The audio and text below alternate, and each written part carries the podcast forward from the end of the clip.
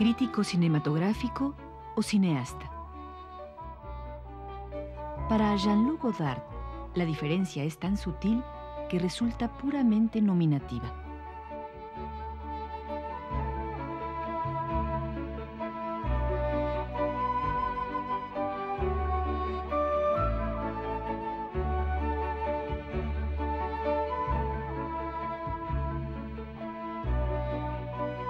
Los críticos de la revista Cahiers du Cinéma, agrupados alrededor de André Bazin, se consideraban a sí mismos como futuros directores de cine.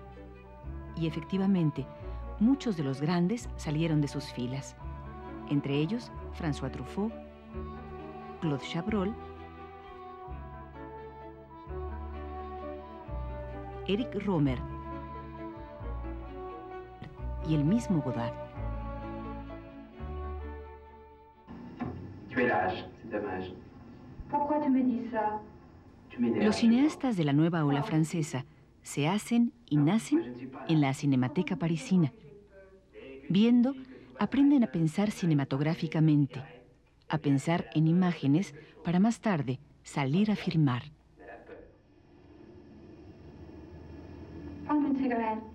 Non, merde, pas de Chesterfield. Donne ma veste, les viennes sont dans ma poche. Celle-là, Donne. C'est votre passeport.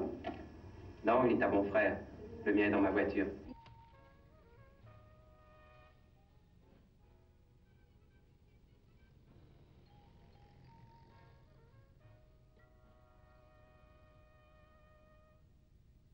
En 1959, Jean-Luc Godard reinventa el cine. Es el director más radical en el uso de las formas y en el tratamiento de los temas de la nueva ola francesa. Godard revoluciona la expresión cinematográfica. Su obra arremete contra la retórica del cine anterior mediante la destrucción de las formas tradicionales de ver, de contar, de representar. Desaparecen las estrellas. Se abandona al actor personaje tradicional por uno de características más psicológicas. El cine se convierte en la expresión del universo personal del artista, en la reivindicación de su trabajo creativo frente al medio industrial. La nueva ola francesa busca fusionar el documental y la ficción.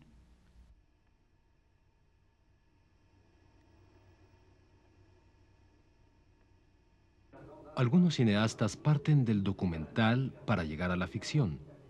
Otros parten de la ficción y llegan al documental. Yo parto del documental para darle veracidad a la ficción.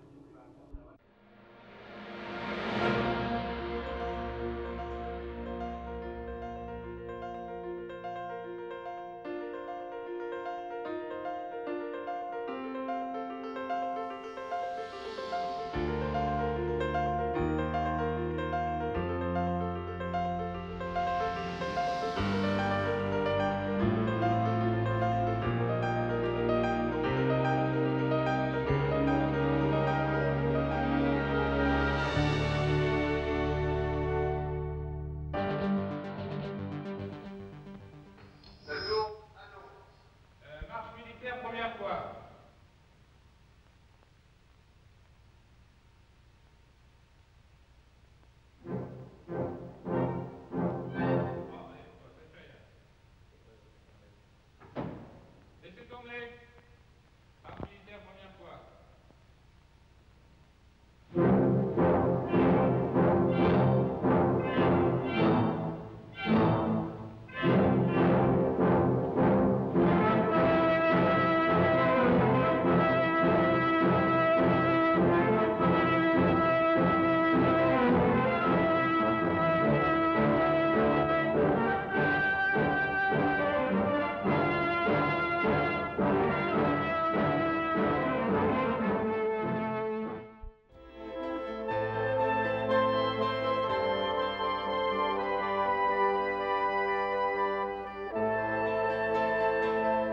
En París, durante el invierno entre diciembre de 1963 y enero de 1964, se lleva a cabo la filmación de Los Carabineros.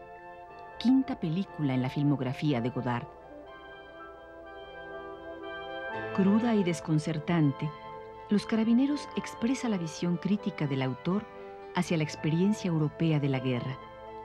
Heridas no cicatrizadas que provocan una puesta en escena donde reina el sinsentido, el absurdo pavoroso que emerge una vez que Godard magistralmente desecha uno a uno los lugares comunes de la guerra. El patriotismo, la defensa, la conquista, el bien común, el héroe. En los carabineros presenciamos la guerra desnuda que se revela así, en toda su animalidad.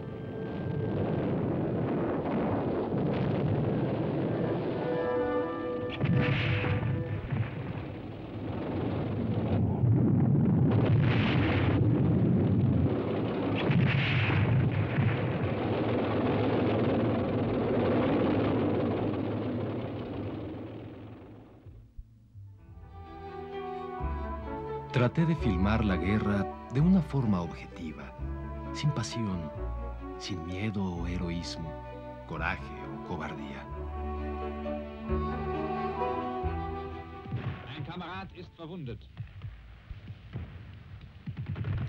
Desde su frialdad manifiesta, los carabineros revela toda una suerte de sentimientos precisos. Entre el rumor y el silencio, por encima de la sangre y de las ruinas, se asoman la violencia, el desorden, la inconsciencia, el escarnio y sobre todo emerge esa gran amenaza, el vacío. sont ces gens-là Des otages qu'on doit fusiller. J'ai pas le temps de m'en occuper. Juno est là Non, mort au champ d'honneur. Et Poliansky Mort au champ d'honneur. Et Mitchum Mort au champ d'honneur. Ben, débrouillez-vous tout seul.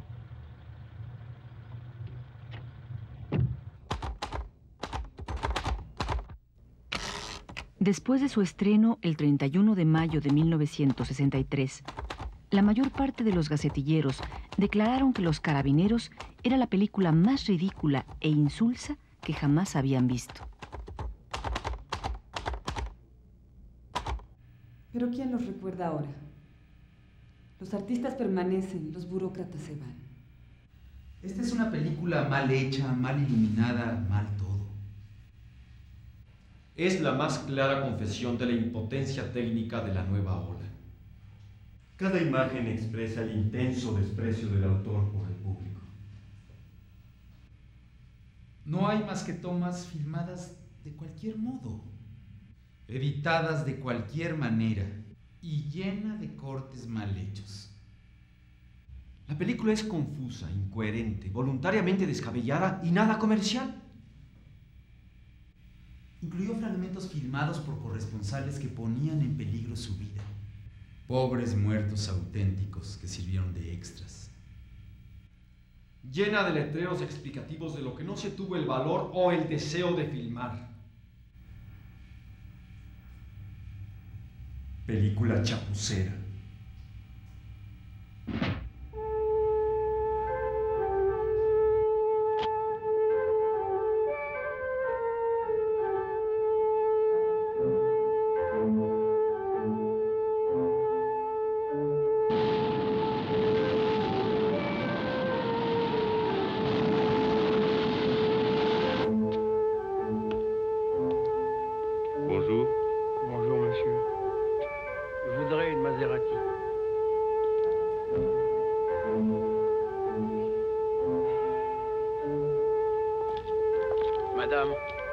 L'argent.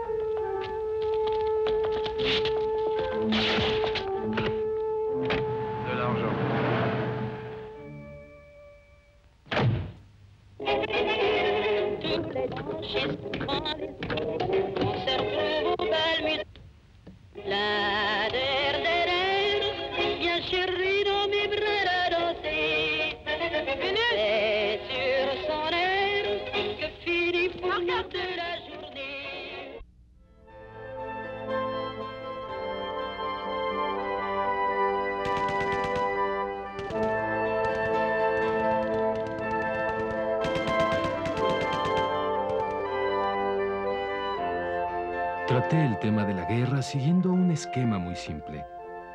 Hice como si se tratara de explicarle a los niños no solo lo que es la guerra, sino también lo que fueron todas las guerras. Después de haber tratado en los carabineros la razón por la cual tantos hombres han muerto como en una farsa improvisada, tengo la impresión de haber dado pruebas de un mínimo de decencia.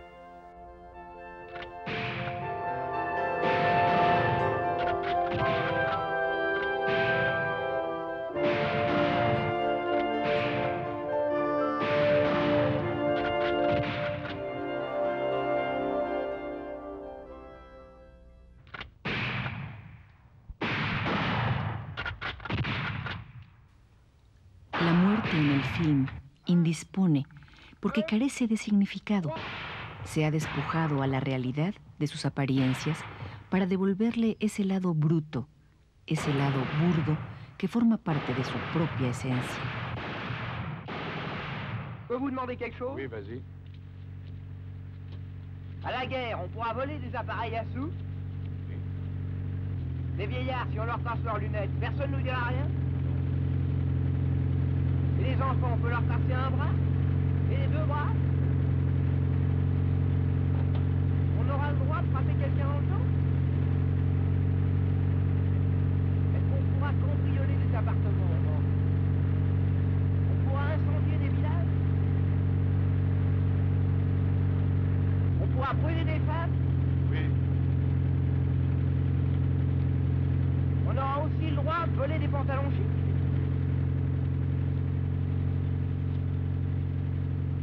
Si on veut, on pourra massacrer des innocents Oui. Dénoncer des gens aussi Oui. Et on pourra partir sans payer dans les restaurants? Oui, oui, c'est la guerre.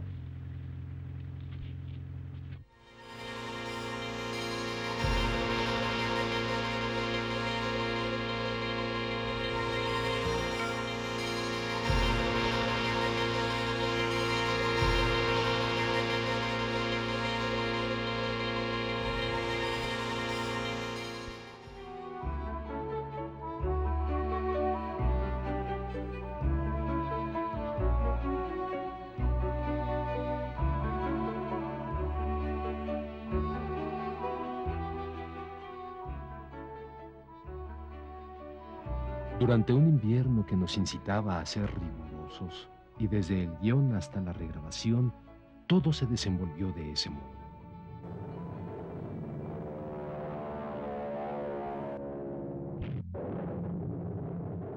Se tuvo especial cuidado con el sonido. Cada avión tiene su propio ruido de motor y no se oye nunca el zumbido de un Heinkel con la imagen de un Spitfire. Tampoco una ráfaga de Beretta cuando se ve una ametralladora Thompson. La música se grabó en la muy seria Scola Cantorum.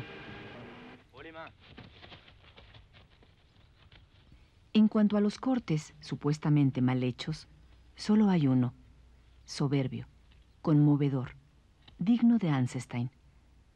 En una escena donde uno de los planos fue extraído directamente de Potiomkin, aparece en plano general un suboficial del ejército real sacándole la gorra a una joven guerrillera. En la toma siguiente podemos ver el mismo gesto ampliado y entonces, ¿qué es un corte sino el paso de un plano a otro? Para Godard, filmar es tomar un evento como signo y ponerlo en un segundo plano, de modo que suave, brutal y lógicamente nazca la libre y verdadera significación.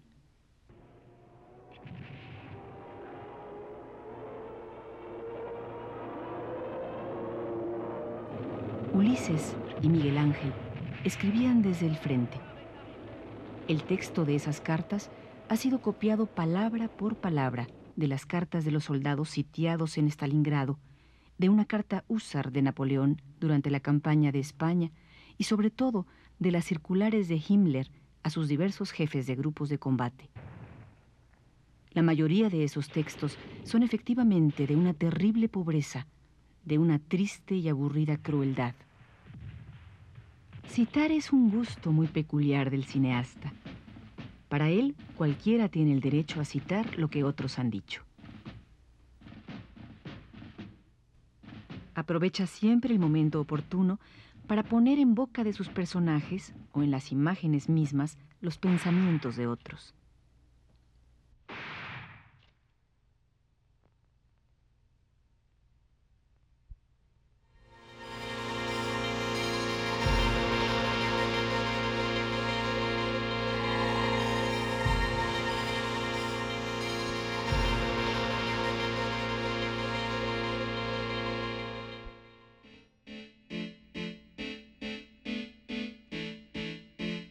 Uno de los momentos más extraordinarios de la película es la secuencia donde Ulises y Miguel Ángel muestran a las mujeres su botín de guerra, tan fabuloso que ni el más codicioso conquistador hubiese podido imaginarlo.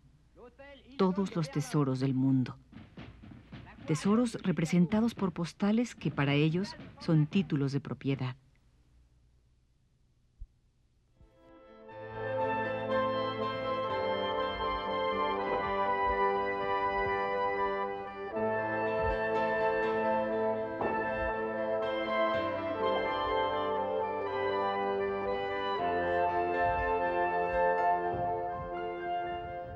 Los Carabineros, 30 años después, continúa siendo una película vigente. Vigente en su intención por presentar todo el absurdo y la inutilidad de la guerra. Y la forma utilizada por Godard sigue fascinando por su pureza, su originalidad, su rigor. Vive le roi Vive le roi Vive le roi On est venu vous récompenser. Vous voyez On vous l'avait bien dit. C'est formidable. Vive le roi Vive le roi. Vive le roi. Vive le roi.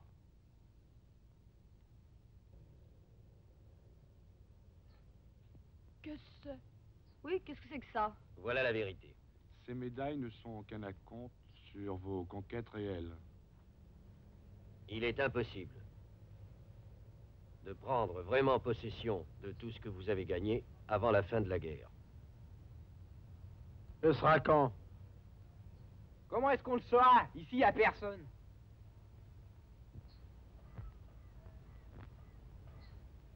La guerre sera finie lorsque le roi l'aura gagnée. Alors, à ce moment, il y aura des cris de joie, des feux d'artifice, des pétards, de la musique tellement fort qu'on l'entendra jusqu'ici. Vous pourrez venir prendre possession de vos conquêtes au cours des cérémonies officielles organisées à cet effet. Vive le roi. Vive le roi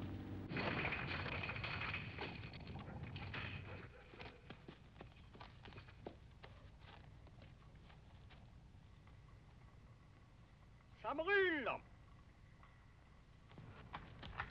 Est-ce que vous savez où est le roi.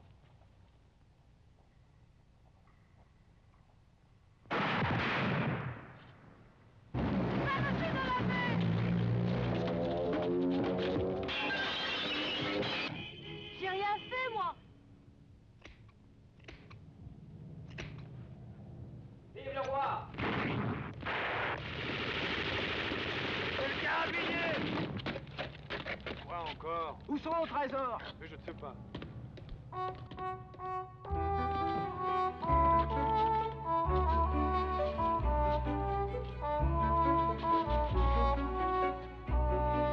Yo juego, tú juegas, nosotros jugamos al cine. Tú crees que hay una regla del juego porque tú eres un niño que no sabe todavía que es un juego y que está reservado a las personas mayores de las que tú formas parte ya, porque has olvidado que es un juego de niños. ¿En qué consiste? Hay varias definiciones. He aquí dos o tres. Mirarse en el espejo de los otros. Olvidar y saber deprisa y lentamente el mundo en sí mismo. Pensar y hablar. Curioso juego es la vida.